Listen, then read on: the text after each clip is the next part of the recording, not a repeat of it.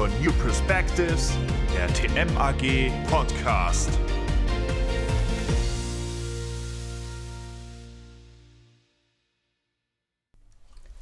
Hallo und herzlich willkommen zu unserem Podcast Verkehrt herum Reverse Coaching. Ein Artikel von Sandra Vögel und Rebecca Eberle, Horvath Schweiz, Stefan Laske und Gerhard Graf, Transformation Management AG und Peter Zieswiller, Georg Fischer AG. Reverse Coaching bedeutete in der Vergangenheit, dass junge Mitarbeitende ältere in IT-Fragen coachen während erfahrene Mitarbeitende Jüngere bei weichen Faktoren beraten. Das Konzept ändert sich gerade. Die Arbeitswelt hat sich verändert und damit die Ansprüche der Arbeitnehmenden. Auch das Reverse Coaching muss in diesem Kontext neu betrachtet werden. Dass es nicht einfach so weitergeht, verdeutlichen die Erfahrungen eines HR-Leitenden eines kleinen und mittelständischen Unternehmens. In den letzten beiden Wochen kündigten drei Nachwuchstalente.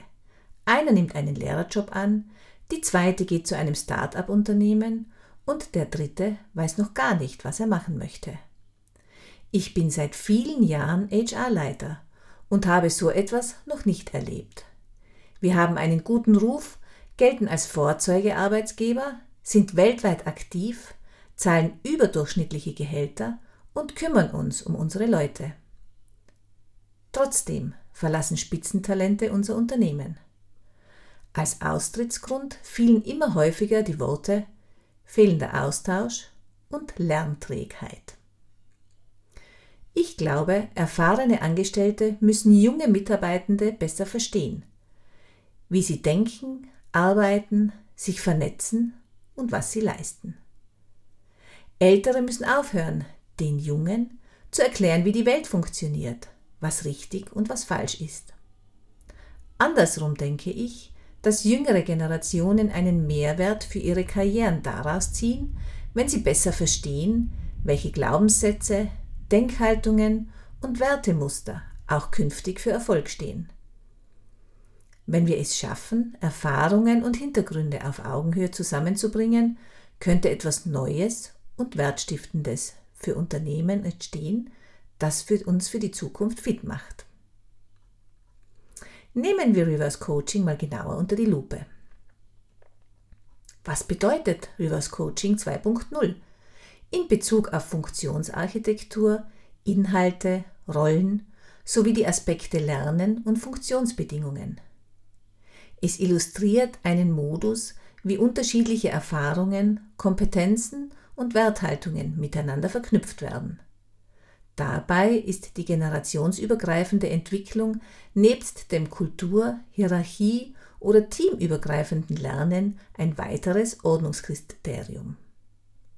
Wofür sich ein Betrieb entscheidet, hängt von der aktuellen Unternehmenssituation ab. Die generationenübergreifende Zusammenarbeit soll Lernvielfalt und Professionalität im Businessalltag stärken und alle Mitarbeitenden in ihrer Unterschiedlichkeit aktivieren und entwickeln. Hierfür praktizieren die Beteiligten ein wechselseitiges Geben und Nehmen, um das Unternehmen im Sinne einer Hochleistungsorganisation zukunftsfitter zu machen. Reverse steht dabei für eine Dynamik, die an die Kreislaufwirtschaft erinnert. Das klassische Rollenkonzept von Coach und Coachee löst sich auf. Beide entscheiden themenspezifisch, selbst organisiert, wie sie innerhalb eines Austauschs oder über mehrere Sitzungen hinweg das Wechselspiel ihrer Rollen gestalten und welche Inhalte sie besprechen. Beispielsweise Arbeitsmodelle, Wertsysteme, Qualitätsbewusstsein, Digitalisierung oder Arbeitsmethodik. Die Praxis zeigt, dass diese Lernpräferenz beider Beteiligten darüber entscheidet, wie sie die Sitzungen gestalten und worüber sie sprechen. Reverse Coaching 2.0 ermöglicht inhaltliche Vielfalt der Perspektiven und Denkweisen im Unternehmen. Je unterschiedlicher die Beteiligten nach Alter, Geschlecht, fachlicher Ausrichtung oder kulturellem Hintergrund den Dialog suchen, desto größer die Chance, passende Antworten auf die Komplexität und Dynamik des Unternehmens zu finden und in die Denk- und Handlungsmuster des eigenen Handels zu bringen. Auf diese Weise wird abstrakt geforderte Diversität praktisch eingelöst. Das andere macht neugierig, ist Herausforderung und Entwicklungsimpuls nach dem Motto Ich interessiere mich für das, was ich selbst nicht denke. Ein Zitat von Frank Mayer. Reverse Coaching 2.0 ist somit nicht nur ein Tool, sondern auch ein vielschichtiges, zirkulär selbstgesteuertes Lern- und Entwicklungsinstrument. Dessen Lernpotenzial liegt in der Vielfalt der applizierbaren Inhalte und im Wechselspiel der Rollen. Doch welche Voraussetzungen müssen gegeben sein, um diese Offenheit im Unternehmen leben zu können? Hier zwei Faustregeln für eine erfolgreiche Anwendung. Erstens. Über den Schatten der Ich weiß es eh schon Haltung springen. Hier gilt, gedankliche Scheuklappen abzunehmen und die mental-hierarchische Distanz zu reduzieren. Eigene Denk- und Verhaltensmuster sollten verworfen werden, die verbal immer wieder verstärkt werden. Außerdem sind Themen und Wissenstabus offenzulegen, persönliche Sichtweisen und gegenwärtig noch fehlende Toleranz ohne Wertung unverblümt darzustellen. Auf dieser Basis ist klar, wo der Dialog anzusetzen und aufzubauen ist. Nicht zu unterschätzen ist auch der Bedarf an aufgebrachter Eigenenergie. Das Erlernen von Neuem braucht in erster Instanz oft den aufwendigen Schritt des Verlernens, unbewusster Routinen und Handlungsmuster. Es hilft, mit bisherigen Glaubenssätzen zu brechen.